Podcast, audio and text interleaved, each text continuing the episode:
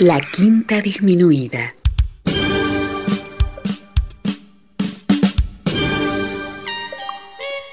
Jazz desde la ciudad más cercana al cielo.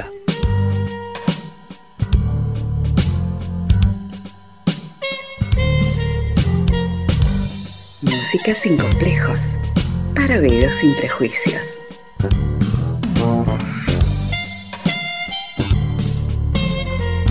Una producción de Nicolás Peña.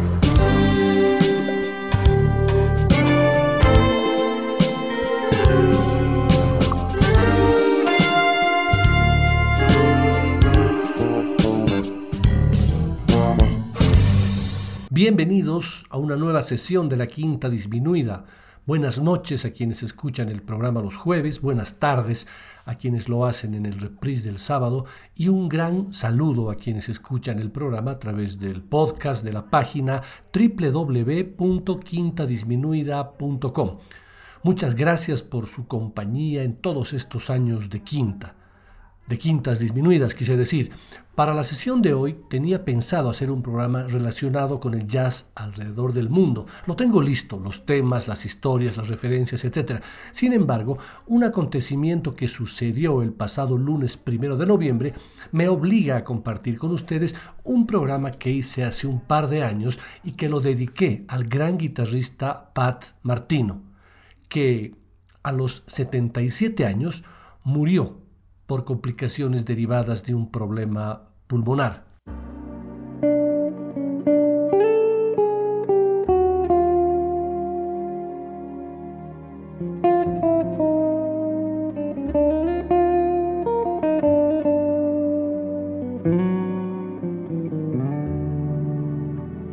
Poco antes de que una enfermedad respiratoria le impidiera seguir tocando en público, en uno de sus últimos conciertos, el excepcional guitarrista Pat Martino hacía una versión vertiginosa y limpia de Full House, maravillosa, el tema de Wes Montgomery. Empezaban los festivales de jazz europeos con la primavera y Martino se lució en Suiza e Italia, pero tuvo que abandonar la gira. Aquellos días como si necesitara volver a decir una vez más que para una gran interpretación le bastaban sus manos. Se hizo acompañar simplemente por un órgano y una batería. No hacía falta que otros sonidos encubrieran, como a otros artistas que han rozado los 75 años sobre las tablas, alguna imperfección de sus largos dedos. Retaba así a un destino que en el último tiempo lo obligó a retirarse de los escenarios. Tuvo una agonía larga hasta que el primero de noviembre falleció en Filadelfia, a los 77 años.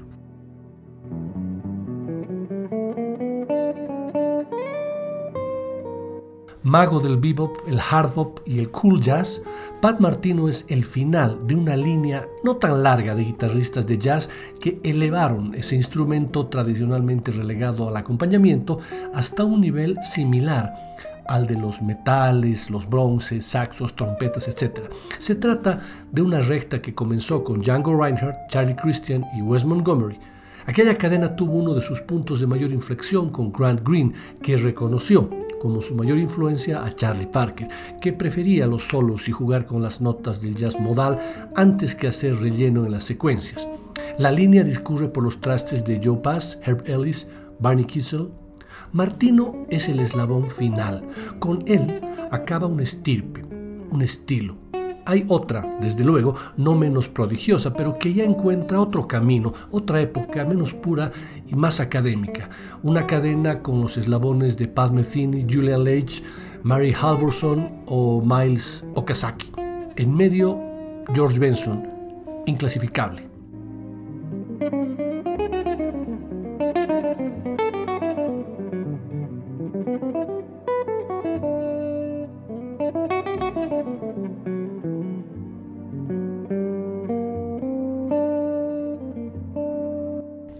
1976, Pat Martino ya había enfrentado al vacío cuando se sometió a una cirugía cerebral para tratar de remediar sus frecuentes epilepsias que le produjo amnesia.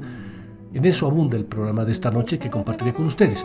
Olvidó su pasado, las operaciones matemáticas simples e incluso cómo tocar su propio instrumento. Dicen que volvió a aprender desde cero y que tuvo que aprenderse sus propias canciones. Estuvo listo para su segundo debut en 1984. Generoso al compartir su conocimiento en lecciones que están disponibles en plataformas, por ejemplo, como YouTube, con guitarras que llevan su nombre y una larga lista de discos en solitario que comenzó a grabar a los 20 años con sellos como Prestige y Blue Note. Pat Martino tuvo que recurrir a las donaciones en los últimos años de su vida para poder pagar las facturas de energía, agua, comida y su propia salud. Los dejo con el programa que hace un par de años le dediqué y que hoy cobra mucho más vigencia e importancia que nunca. Descansa en jazz, Pat Martino.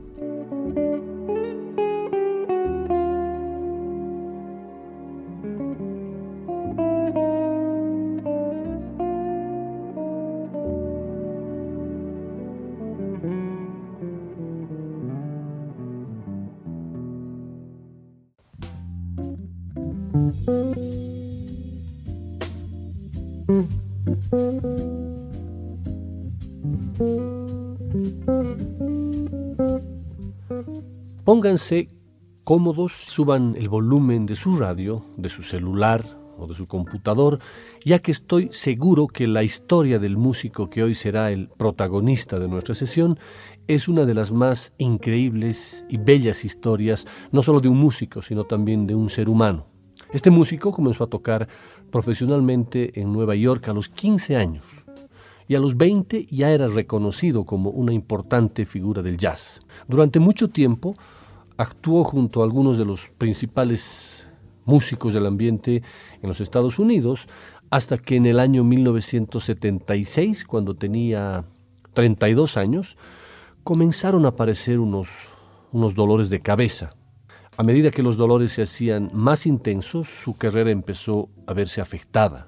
Aparecieron los síntomas psiquiátricos, como las obsesiones y la depresión, además de ataques de epilepsia, y dicen por ahí que hubo algún intento de suicidio. En 1980, un ataque, un ataque más intenso, lo dejó hospitalizado, y los médicos descubrieron en las imágenes del escáner que existía una malformación en los vasos sanguíneos de su cerebro. Aquella malformación en el lóbulo temporal, que lo había acompañado desde el nacimiento, era una pequeña bomba de tiempo que había empezado a sangrar y acabaría con su vida. Los médicos necesitaban actuar de inmediato, así que actuaron. Bueno, pero antes de continuar con lo sucedido en esa operación y en ese momento de la vida de este hombre, Comencemos escuchando una de sus primeras grabaciones a la edad de 18 años como miembro de la banda del saxofonista Willis Gator Jackson. Sí, lo sé, no es que me olvidé, no les dije de quién se trata. Después de escuchar el tema con el que arrancaremos nuestra sesión, les digo el nombre de este músico. Les adelanto que es guitarrista, o ya saben a quién me refiero.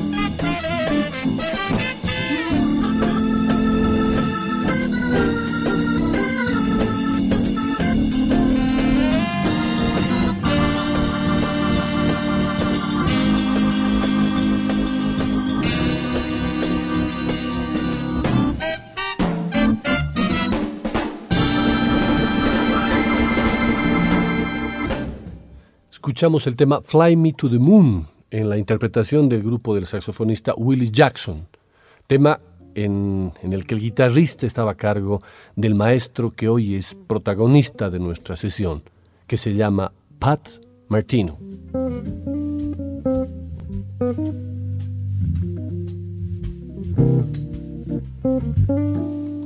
Pat Martino nació en Filadelfia un 25 de agosto de 1944. Las enciclopedias de la música dicen que, aparte de algunas incursiones en el jazz tradicional, su estilo oscila entre el hard bop y el soul jazz. Si bien eso es cierto, Martino es mucho más que eso. Ha sido una parte muy importante de la escena del jazz durante tantos años, lo que nos permite dar por sentado que él es uno de los más grandes guitarristas de jazz de todos los tiempos, y no estoy exagerando. Es un virtuoso con un sonido y una técnica impecables. Su rango musical se extiende desde las interpretaciones más profundas y penetrantes de las baladas hasta los más rápidos e intensos temas del hard bop, donde su velocidad e imaginación al momento de improvisar no tienen rival. Ese rango también va desde el blues más simple y profundo hasta sus propias composiciones.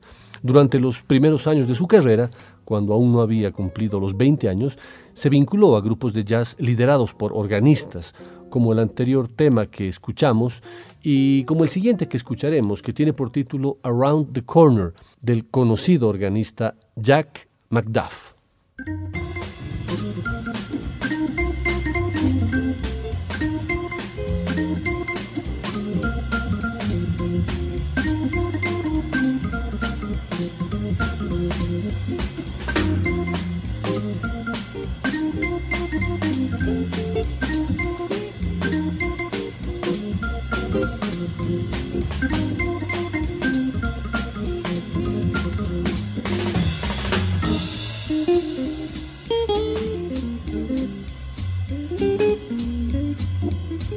Thank you.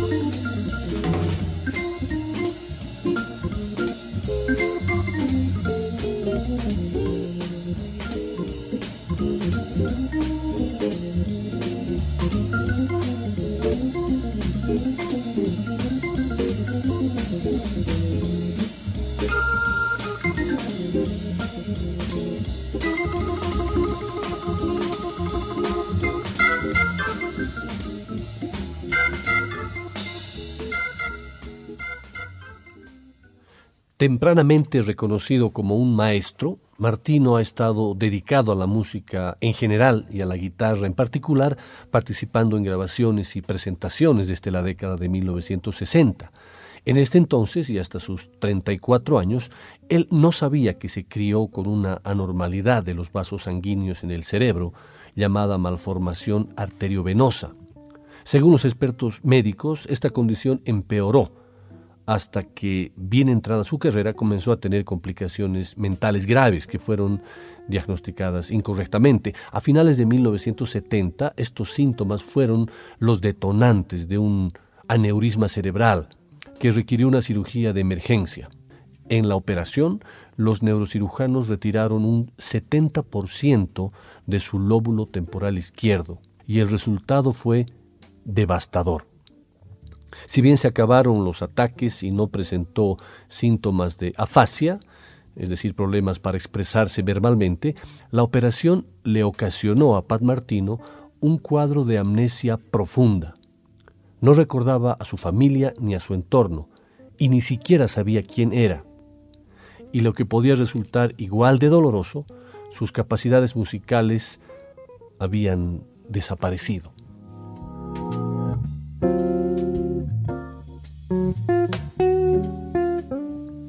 Pero continuemos escuchando la evolución de la carrera musical de Martino antes de seguir con la historia, terrible historia por la que pasó, y esta vez lo escucharemos como parte de la banda del saxofonista Sonny Stitt en el tema Stringing the Jack, una grabación del año 1969.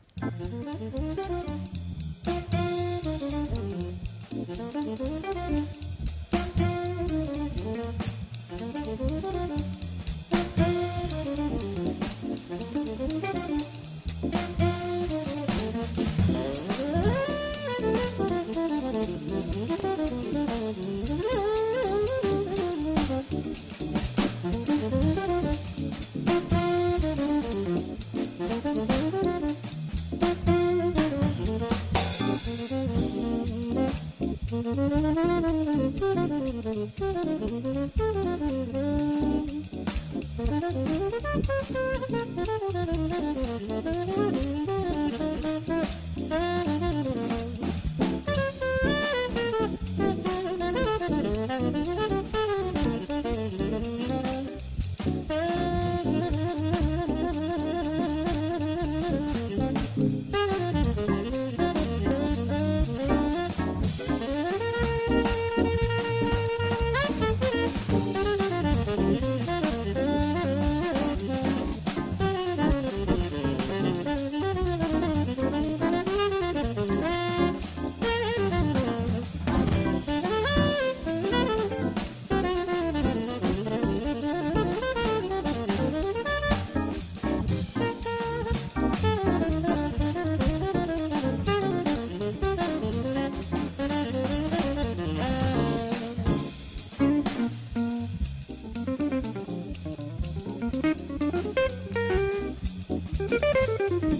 Bye.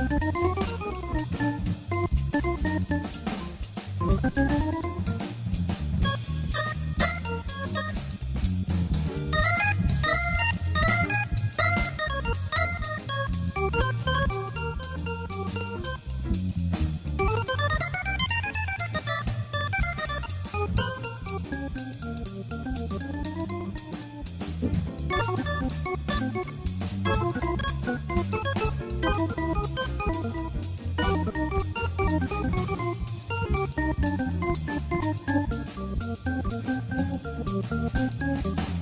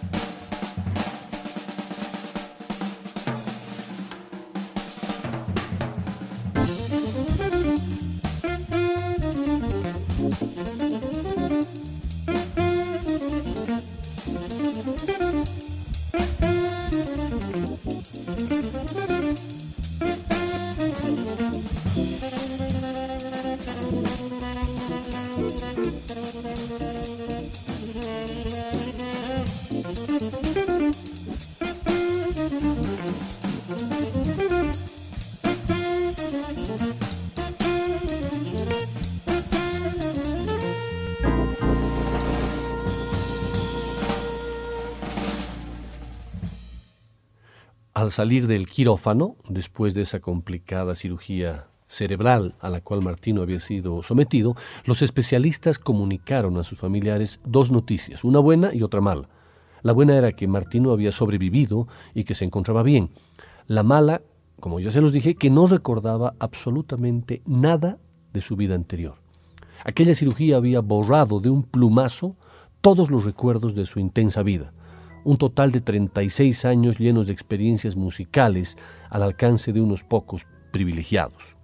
Tras salir del quirófano, no recordaba que había nacido en Filadelfia en 1944, tampoco se acordaba del inicio de su carrera como guitarrista profesional, con solo 15 años, y gracias a un talento desbordante, ni tampoco recordaba su incursión en las formaciones lideradas por saxofonistas como Willis Jackson, Red Holloway, u organistas como Jimmy McGriff, Don Patterson, Jimmy Smith, Jack McDuff o Richard Groove Holmes ni que había salido de gira con el gran John Handy en 1966 a los 22 años. Tampoco que esa misma edad había comenzado a liderar sus propios grupos en sesiones para el sello Prestige, Muse y Warner Brothers.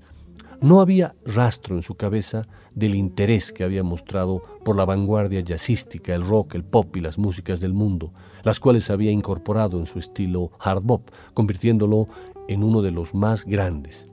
No había rastro en su memoria de su primer disco como líder, titulado El Hombre, su primer esfuerzo en solitario para el sello Prestige, un disco donde se siente una fuerte influencia de Wes Montgomery.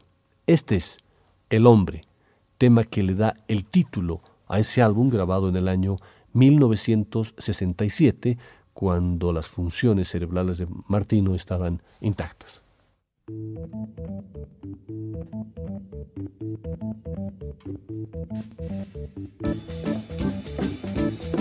you.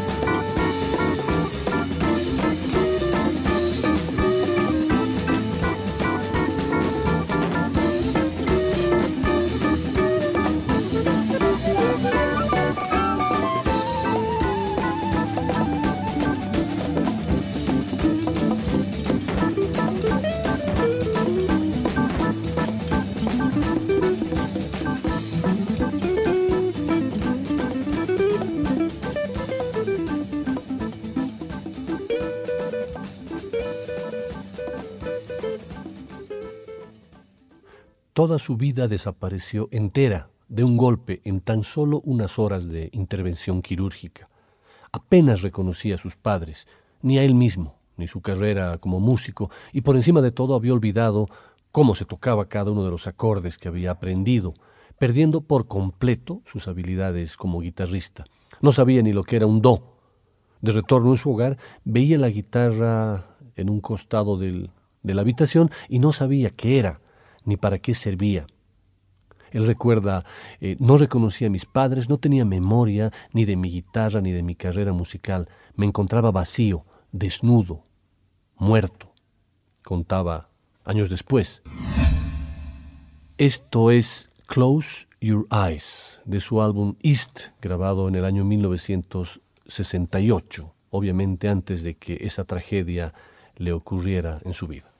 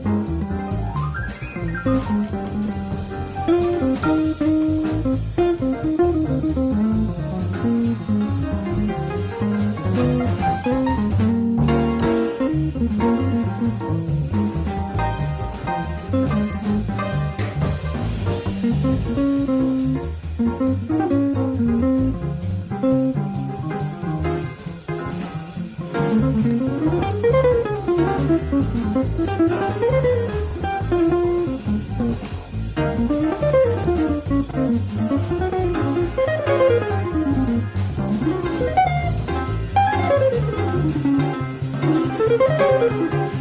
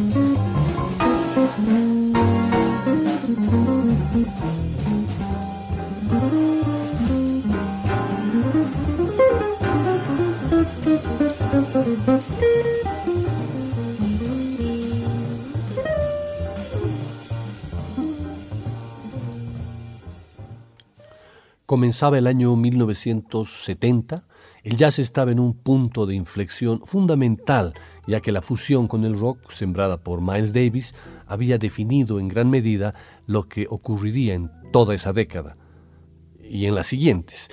Pat Martino se encontraba en los escalones más elevados de su carrera. La guitarra había pasado también por un quiebre vital. El sonido que le había sacado Jimi Hendrix también sería definitorio para los guitarristas de jazz que se habían eh, dado cuenta que podían sacar del instrumento nuevos sonidos, nuevas texturas, nuevas sensaciones. Para estimar si un artista y su obra es bueno o no, es vital partir no desde un capricho personal, sino desde el conocimiento. Pat Martino es absolutamente lúcido al respecto al mencionar la verdadera música, como todo el verdadero arte, es una experiencia para ser compartida y no juzgada, porque el elogio no puede hacerla mejor y la crítica no puede hacerla peor. En cuestiones de jazz, de arte, como en tantas otras, uno puede hablar de lo que le gusta o le disgusta, de lo que le llega y siente, pero nada más. Y así es la música de Pat Martino, que en su álbum bautizado como Desperado, del año 1970, explora los nuevos sonidos que podría compartir con la gente, con el público, a partir de una guitarra eléctrica de 12 cuerdas, como ustedes lo podrán apreciar en esta hermosa balada titulada Retrato de Diana.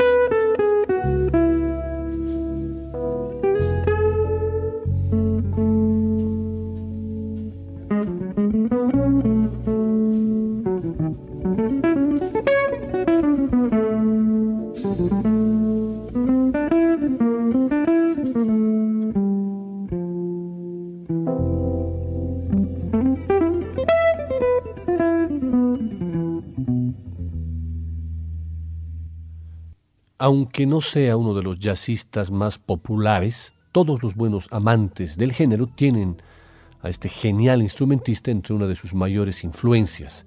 Guitarrista de fina y elegante técnica, se hizo especialmente famoso por sus conocidas reinterpretaciones de viejos clásicos del estilo, aparte de algunas incursiones en el jazz tradicional. Su estilo oscila entre el hard bop y el soul jazz, eso es cierto. Desde que empezó a dar sus primeras notas, aún en sus años preadolescentes, ya se vio que Martino podría ser uno de los guitarristas más emocionantes y virtuosos del jazz, con un inconfundible sonido dulce y grueso como pocos han logrado. Martino representa lo mejor, no solo del jazz, sino también de la música en general. El estilo de este genio de la música se basa principalmente en una digitación limpia, sin vibrato y de gran precisión, haciendo que cada nota suene grande y profunda. Y es que Martino no se ha hecho famoso por una u otra técnica en concreto. En realidad se ha convertido en lo que es gracias a su ejemplar ejecución tanto de temas propios como de estándares del jazz legendarios. Sus reinterpretaciones de temas populares son una de las mejores formas de acercarse a su pulcro estilo. Siempre le ha gustado tocar con un calibre de cuerdas bastante grueso, lo que le aporta ese tono cálido y compacto, tan buscado los guitarristas de jazz, siendo en este sentido todo un modelo a seguir. En cuanto a recursos, hace uso de todos los rudimentos típicos del estilo del instrumento, armonías complejas, cromatismos, usos escalísticos y de arpegios muy elaborados, walking guitar, solo, eh, etcétera, etcétera. Como en esa famosa y reconocidísima composición de John Coltrane titulada Impressions, que Pat Martino grabó en su álbum solista eh, del año 1964 y que está bautizado con el título de Conocimiento. Esto es Impressions.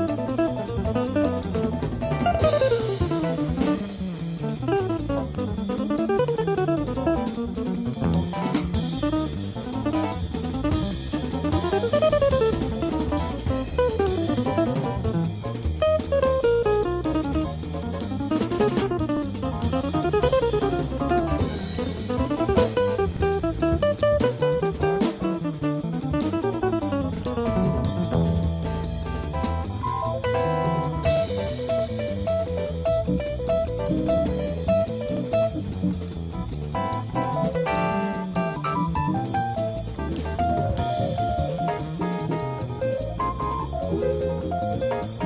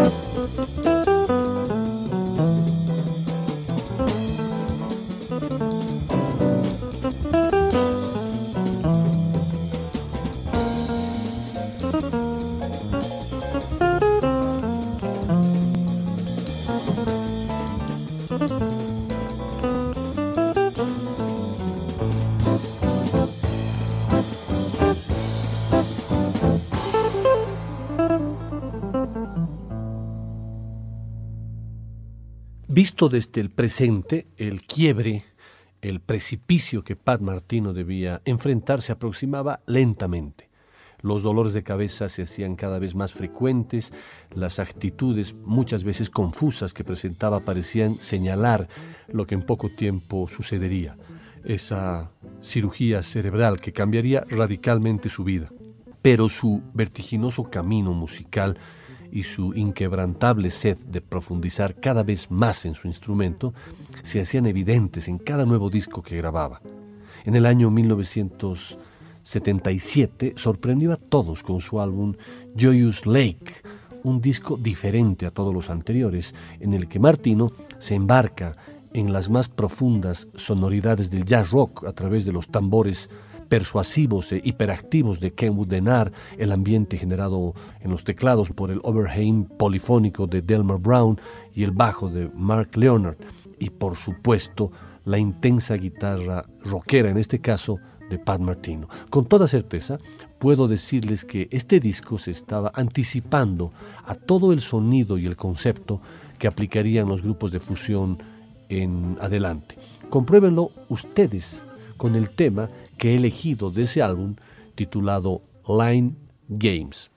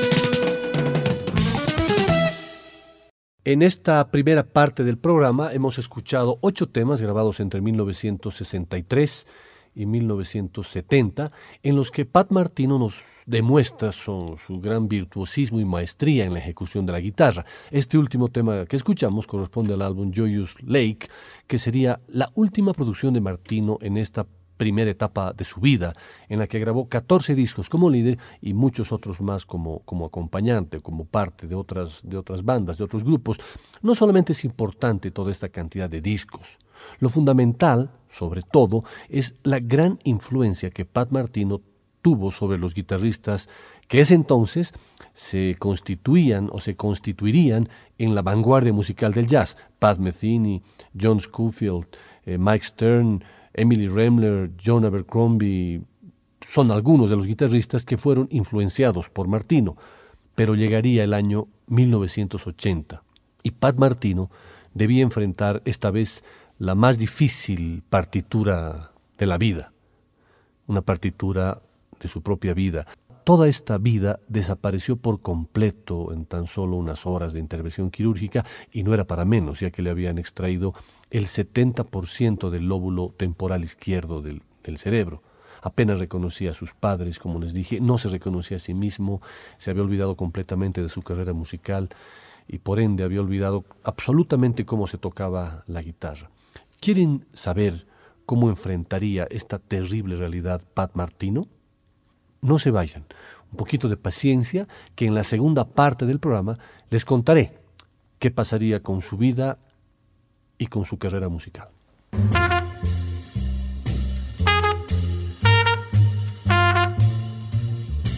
Después del corte, volverá el swing.